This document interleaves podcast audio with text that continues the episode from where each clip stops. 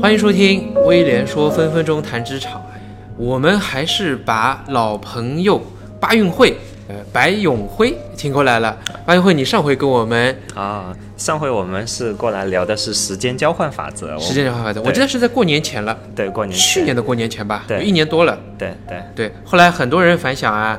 嗯，特别好，他们还找到我。你粉丝有没有增加？呃，应该增加了。有人 有人说是从喜马拉雅这边，呃，威廉这边过来的。那我很乐意做这样的事情啊，因为 我本身并不以此来达到任何的商业目的。我觉得，哎，给大家对接一些好的平台，讲一点对我猎头能感兴趣的话题，愿意来听的，我就很开心了。我呢还是要跟大家介绍一下巴运会，巴运会是它的谐音，因为它中文名叫白永辉。对，上海我叫巴运会。哎，就是我们上海话，呃，白永辉和巴运会是一样的。他是美国赫曼全脑优势受证讲师，国家认证的职业生涯规划咨询师，国家认证的生涯咨询督导师，高级时间管理培训师，实战有十年以上。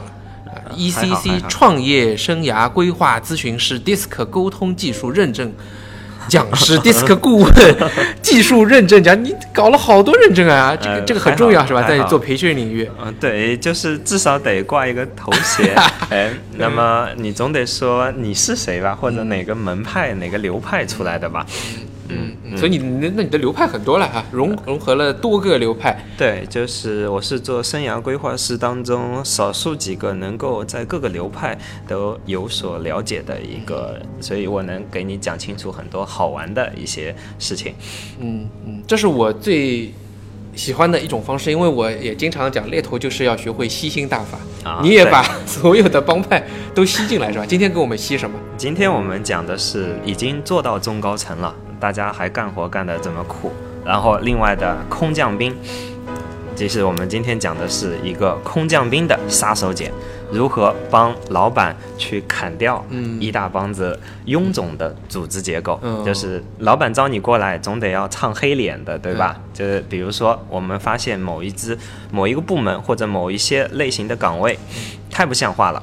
占着呃呃占着组织的大量资源，那这个其实就是有点像当初创业的一帮子人，他们现在是基本上派不上太大用场了。对，占着很大的一些资源。就有几种情况啊，因为我自己在半导体行业嘛，这个行业跟你所在的 IT 比较接近，所以你可能也有观察。对，而现在非常动荡。对各种收购兼并，导致新的公司像雨后春笋一样层出不穷。对，对大的公司来讲，他们也就会面临来自于底部的挑战。对，呃，所以你讲的这种换人的情况就很多，两类，一个是呢在上面空气比较好的那些地方，大公司，对，他某一家著名的公司吧，TI，呃，他的老板年前的时候接受采访，呃，说。公司的很多目标，我看起来只有一个，我观察是真实的，就是它要提升 ROI 啊，对，提升投资回报率，那么就要做大量的运营的精简嘛，对，这是第一步是节约成本，对吧？第二步其实就是增加营业额，那无非就是两个地方，就是一，这是这是一种在大公司会发现频繁的去更换亚太区的中国区的老板，还有一种呢，小公司，对，小公司当它涨到了。一定的阶段，阶段啊，比方说，比如说，等到他 C 轮，他要准备上市了，对，准备上市了，那这时候要让整个公司做得更加好看一点。他做到了十几、二十个 million 了，可以快速的做到五十，再合并一下子变成一百个 million，这个之中，他就需要换老板了，就要空降了。对对，这种情况很常见哈。对，两类公司。对，那我们讲的是，如果你作为一个空降兵，作为一个比如说 CFO 财务财务经总监。那接下去你来干掉。那我们举一个很简单，我们举一个我在培训当中遇到过的一个真实案例，真实的，嗯，真实的，但名字我们这边就不说。好，不要说。因为准，因为这家公司它要准备上市了，但是发现整个公司的一些组织架构啊过于臃肿，而且很好玩的就是每一个部门它都会配上一个财务经理，这是一个很好玩的事情。嗯。有没有碰上过这种情况？说实话，我对财务不太了解，但我最近哈还真接触了一些 CFO 的人选。嗯你说的起因我可以理解，就是他公司一定在上市前需要这个，他说不定还发会发现现在这个 CFO 基本上是搞不定事情的，啊、会不会啊？因为他你说每个部门都有自己的财务，那又会不会因为他自己存心设立了这样的一个架构，来使自己的职业更加安全？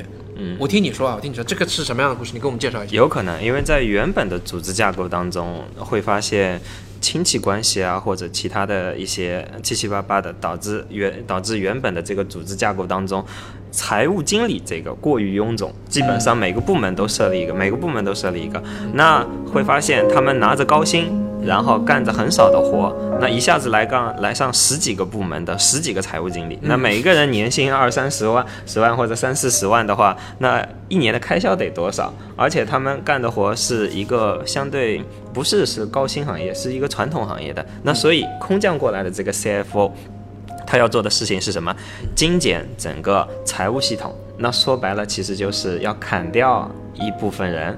那接下去，他是老板请过来。嗯，他是老板请过来，因为老板发现了这个问题啊，了。老板发现他知道吗？他来这，他知道他要做这个事情。嗯，他其实知道，他知道哦老板，呃，他那 CFO 知道老板要让他多帮忙砍，人，那那他没有掉入第一个坑，因为我现在发现很多中国式的老板来、啊来之前，他觉得哎公司挺好的啊，呃产品很好啊，销售很好啊，嗯，他到头来发现自己其实是被踢着走的，就是他的推动力大于吸引力，懂？他就现在公司待不下去了，他走了，但他忘了考虑人家请我来干嘛的，对的真的啊，你别看他工作了二十多年啊，他才发现哇。原来从一个坑到了另外一个坑啊、这时候才发现，那知道就就我觉得他避免了第一个坑。对，因为他知道了最高层给他的一个意图之后，接下去他就亮屠刀了。嗯他说，要不这么多人之内，他得要干掉三分之一吧，或者什么。那这帮子中层的呃财务经理就不高兴了。他说，哦哟，你们要动刀子对吧？那我们这几个是兄弟，当年一起战场上过来的，你们要干掉我们谁都不行，要死一起死，要要退要留一起留。这些在公司的土著财务，他们知道老板要会请新人来吗？他们知道吗？他们知道，但是不知道这个 CFO 准备干掉哪几个人，啊所以他们做了一件很好玩的事情，集体请病假。有人请，有人请休假呀，有人请病假呀，有人请事假呀。他们准备一下子孩子吧，呃人离婚，对对对，差不多发神经病。差不多这些意思，居然在同一个时间，嗯然后跟那个 CFO 说我们要集体休假两个礼拜以上。嗯那 CFO 一看，这不给我下马威吗？对，那啊、然后人家也是想，你不就是一个 CFO 嘛？嗯那我们一下子帮你这边釜底抽薪抽光了，嗯你 CFO 再厉害。也干也干不过十几个人的没人帮你干活没人帮你干活了怎么办？那 CFO 一一一看这么多人，一下子提那个休假申请书，那 OK 啊，CFO 也狠的，就是也是有两把刷，他就说 同意你们休病假，但是有一个前提条件，如果你连续休五天以上，我们默认你离职。嗯，然后一帮人说好啊。那我们就休两个礼拜以上，大家都同意，大家憋着一股气要跟你干，那我们就得要看看你能拿我们怎么样，我们晾你个两一两个礼拜，看你能把整个公司弄到什么样的程度。嗯那接下去他们就真的这样子干。他说：“你不是很牛吗？我们一下子让你变成光杆司令。我们接下去就在休假旅游的状态下，偷偷的打电话去问一下，看看你能你能有那怎么什么样子。嗯嗯那大家都开始看好戏了，对吧？那其他一帮子人，哦，其他的一些底下员工也哦，什么情况？什么情况？大家也来看好戏了。于是。财务总监他去推行这个财务优化的改革，受到了阻力，这是第一个进来的下马威。嗯，那所以我们经常会碰上空降兵一上来的时候，一帮子土著的人给你制造麻烦。那这时候你会要做的一个事情是怎么办？也就是空降兵。一个基本功厉害的地方，呃，他说好啊，你们一帮子人全部架空我，对吧？那我就动用我 CFO 的能力，他就做了一件很厉害的事情。第一次，呃，第一步是他群发邮件给公司员工，他说接下来我要培养一帮子新的财务经理，嗯，收入跟他们的年薪差不多，谁高兴来，嗯，然后我亲自培养，然后也他也造势是吧？对，他也造势，嗯嗯然后所以说，那只要是懂点意思的一帮子人，哇，全部过来踊跃报名。然后第二件事情，他就他就给他们放心，他说你们先不要问你能不能。因为我是 CFO，我知道培训的所有细节环节，你们敢不敢来做这个位置？我亲手培养你们。但是在这段时间，我们培养的时候是用七乘十六的工作方法，也就是每周工作七天，对。每天工作十六小时，对，然后比全家超市还要忙。对，我们要 做到胜任为止。那怎么胜任呢？这个 CFO 拿出一个移动硬盘，因为这是他以前工作当中积累的一些经验，比如说发票怎么做，然后其他的一些报销的事情怎么做，另外的一些关于财务上面的专业知识，他不去跟你讲专业术语，他只是告诉你电脑怎么打开，点哪个文件。碰上什么事情的时候，顺势什么事情，所以前三天他们做的培训就是熟悉这个财务经理的一些这个就是资源库，这个文件夹在哪里。首先你得知道碰上什么事情的时候得找哪个文件来看着它一步一步把它做下来。于是我们就会发现，前三四天做的是理论知识培养，然后后面几天做的是上机实验，叫发票怎么放，其他的怎么来，啊就是连一个小白嗯做的事情他都可以告告诉你这步怎么做，那步怎么做嗯。果然。你这边不是财务层一下子全部架空了吗？他一个礼拜之后就把这部分人补全了。啊，这很重要，这很重要。补全之后，第一轮，也就是在第一个礼拜之后，整个公司的基本上的财务运作就 OK 了。那于是他在慢慢的、慢慢的培养，于一个月之后，所有的人，这整个公司。结构就开始稳定下来了。我们会发现很好玩的一个事情，就是一帮子请了病假，呃、准备呃看好戏的人，最后发现啊，他们计划全部落空了。而新培养出来的一支部队，为公司节约了三分之一的财务收入，同时他们又多干了三分之一的活。那你说这帮子新员工厉害吧？嗯，那这个 CFO 厉害吧？所以是这个 CFO 在公司后面开年会的时候。老板不是说，哎，总结一下，说，哎，这位 CFO，你的一些培训经验啊，或者有什么经验总结，然后他就说了大致两两句话，请记住这两句话。他说，任何一个到了总监级别的人或者部门级别的人，你一定得知道你下属的每一个工作岗位，他的知识模块或者他该该做什么，不该做什么。如何？如果你们这边的下属跳槽，或者说离职，或者请病假，或者请婚假，或者说生小孩，突然间出现一个空缺，你知道如何去招聘一个人，培养一个人，这个是你要学会的第一项基本功。第二件事情，就是作为一个公司的呃部门总监，你要做的事情是为公司的整个利益来节约成本，而不是说增加组织当中的一些流程。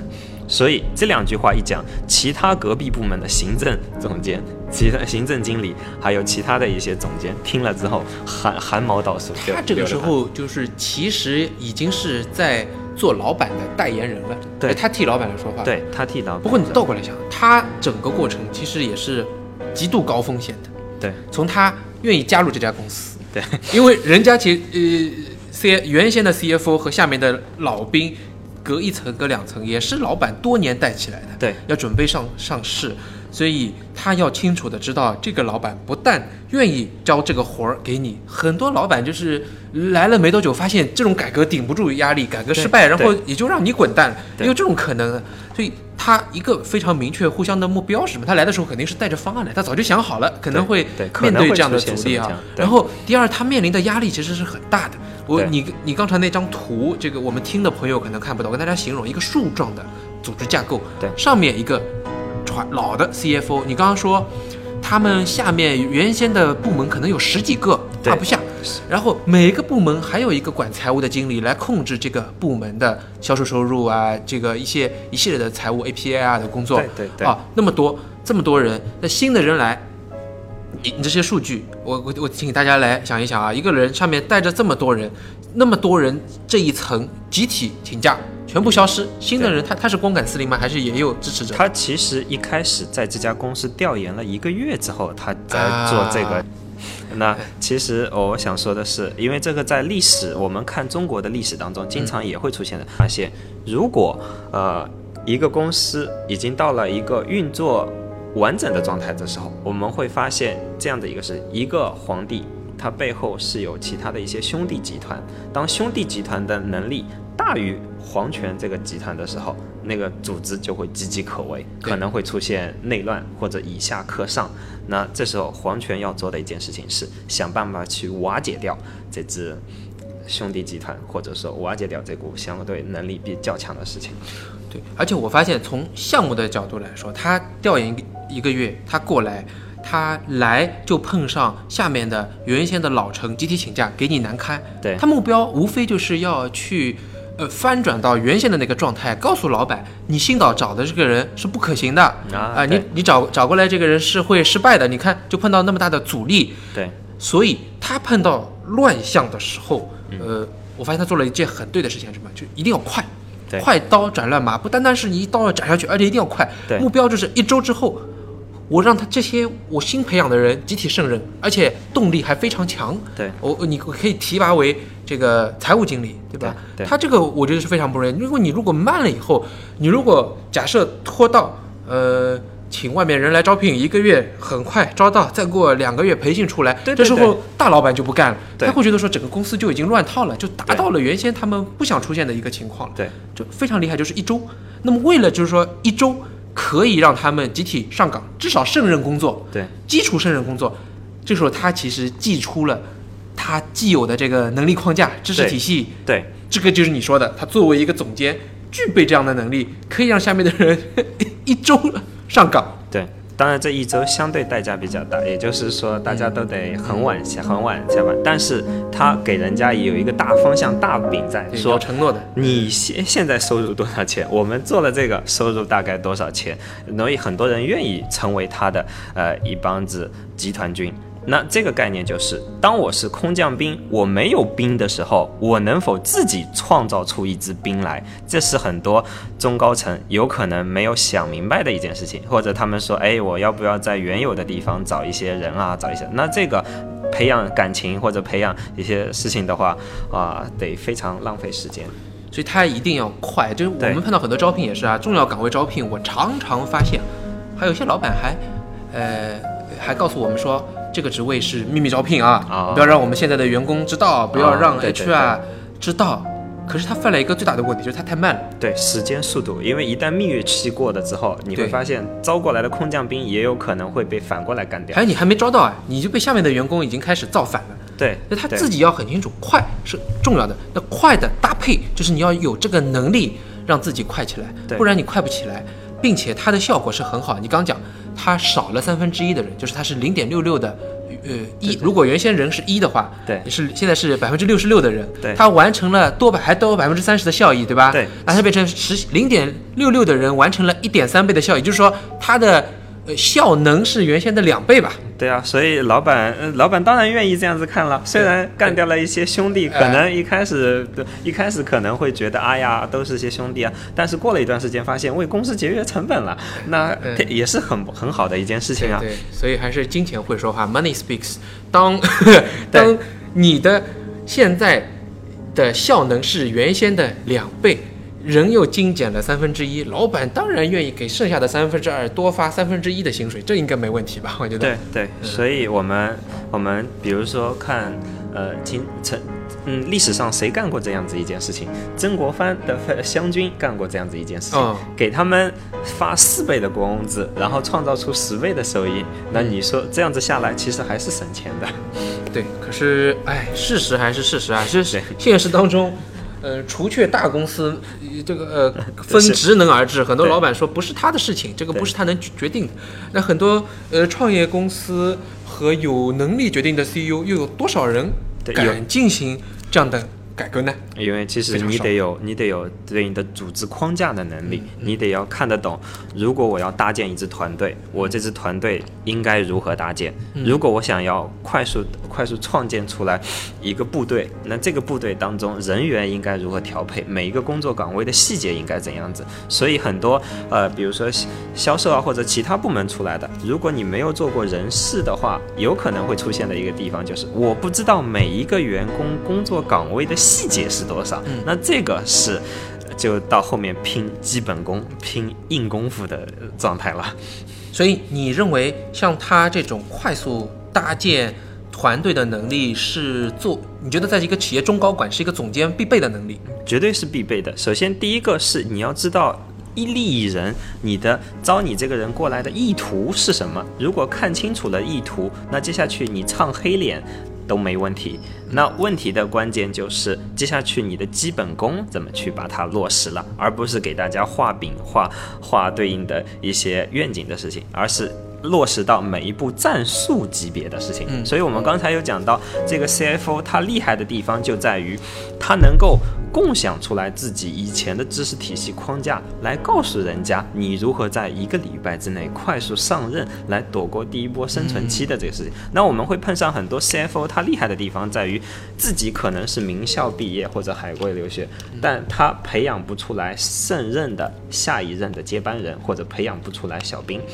没错，没错，跟他待的公司呢也有关系。为什么？我大概十多年前在 IBM 实习的时候，IBM 对员工的培训投入特别高，嗯，也是你们 IT 领域的。他最强调的就是有个长板凳计划，对永远我的板凳旁边还有一个我的接班人是坐对着的。，Plan B，大家去看《极易》，杰克韦尔奇写的《赢》，对你看过那书啊？它里面讲团队里面也讲，他永远就是任何人走没关系，我有这个接班人，我知道是谁，对。很快就会让他提拔上去。对。是 HR 在组织建设中很重要的一个命题。所以很多 HR 基本功可能不太胜任啊。我们这个节目就不要讲 HR 的不好，哦我们 HR 是我是我的衣食父母啊，懂懂。给我这个 OK，好我觉得 HR 已经做了很多的工作，呃，说实在的，因为 HR 呢，我们跟我们一样是个支持部门，他还嗯是要去帮助老板来做这样的决策。对，因为他得看懂整个公司的未来战略，并对应的储备军怎么去储备，因为知道这是一家公司，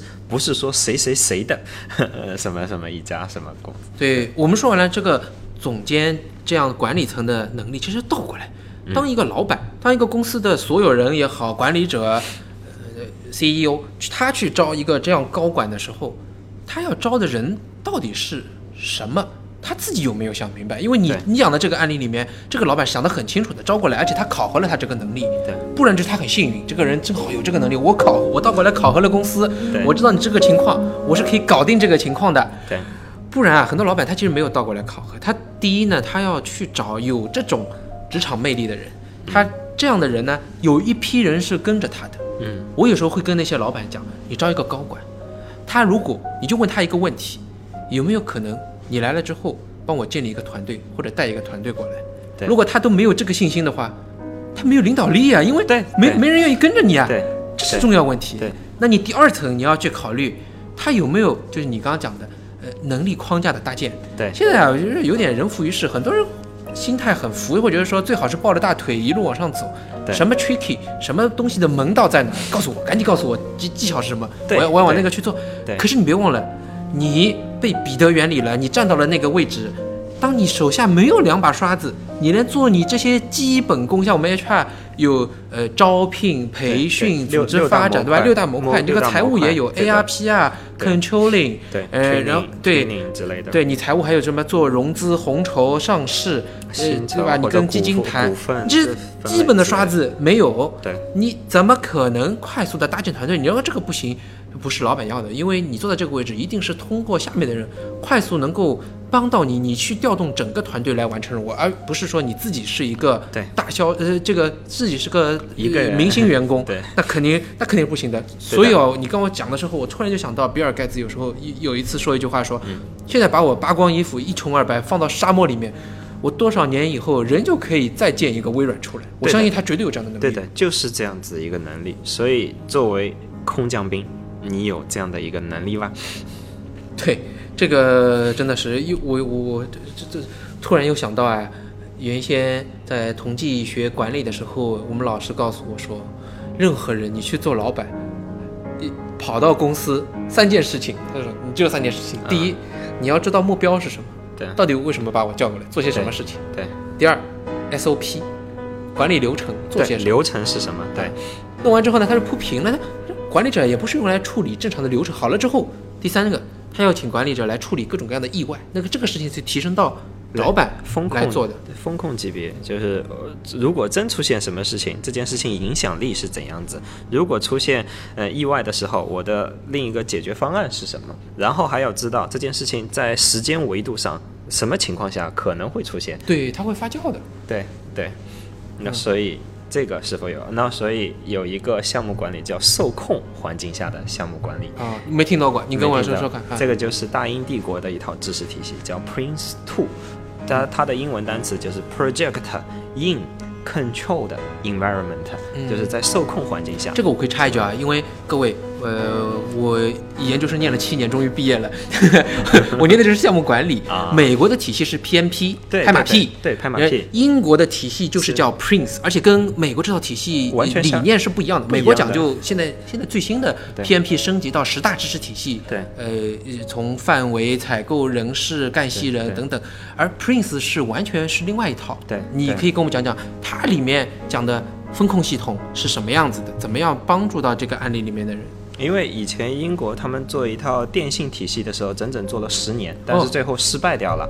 那他后面大家就会把这套失败案例重新来复盘。他说，如果我们做到第八年就知道这套项目一定会失败的话，我们能否收尾来节约成本？因此，就这套知识体系就开始慢慢提炼出来了。因为呃大英帝国呃他们在培养或者是在开发或者在管理这些殖民地的时候，他们是有他们一套管理体系的。嗯他们管的是针对人，然后再做事情。但是美国这倒很好玩，他们是先做事情。那举一个很简单的例子，如果是 PMP 的话，它其实就像大家一起冲啊，去攻下一个山头，接下去怎么去分解目标，一个一个做。对，以那目标为导向。那么 Prince Two 它这个好玩的地方就在于大家一起四个人凑在一起搓麻将。OK，那每一个人都会有自己的一个想法，都希望自己目标利益最大化。那于是你 Prince Two 他就是讲，如你知道每一个关键利益人之间的一些关系，我看懂最高利益人的意图之后，接下去再来做配合，达到大家的利益最大化。这个是他厉害的一个地方，哦这就是为什么。强调干系人的利益的调节。对，这就是为什么很多呃学了 PMP 的人，项目经理他没办法在国企、民企当中去推行这些项目的原因。为什么？因为你推行这个项目要得罪一批关系人的呀。对，那如果你看懂了这套呃大英帝国的这套知识体体系的项目管理，你会发现特别有意思，你就知道这项目做到哪儿就不能做下去了，呃，或者说做到哪里你得要知道这些事情你不能插手了。你明白了这样子一个道理之后，你就可以顺利的把这个项目终止或者顺利的把这个项目推行下去。因为一个公司的组织架构，它分为表面上的组织架构和背后实际权力的组 织组织架构。因此，到了中高层这层，你得要知道做什么，不做什么，能否让公司的气氛，让公司的员工之间的关系变得更加融洽。那所以是有，所以可以学习一下这套 Prince Two。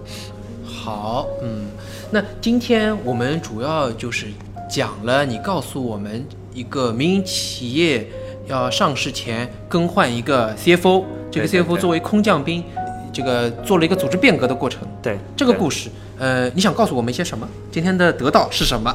今天得到其实就是两个概念，第一个概念就是你得要看懂你最高上级的意图，能，也就是如果你作为一个中高层，你得知道如何为公司省钱，而不是说在公司当中增加更多的流程，以提升效益的名义来增加更多的流程。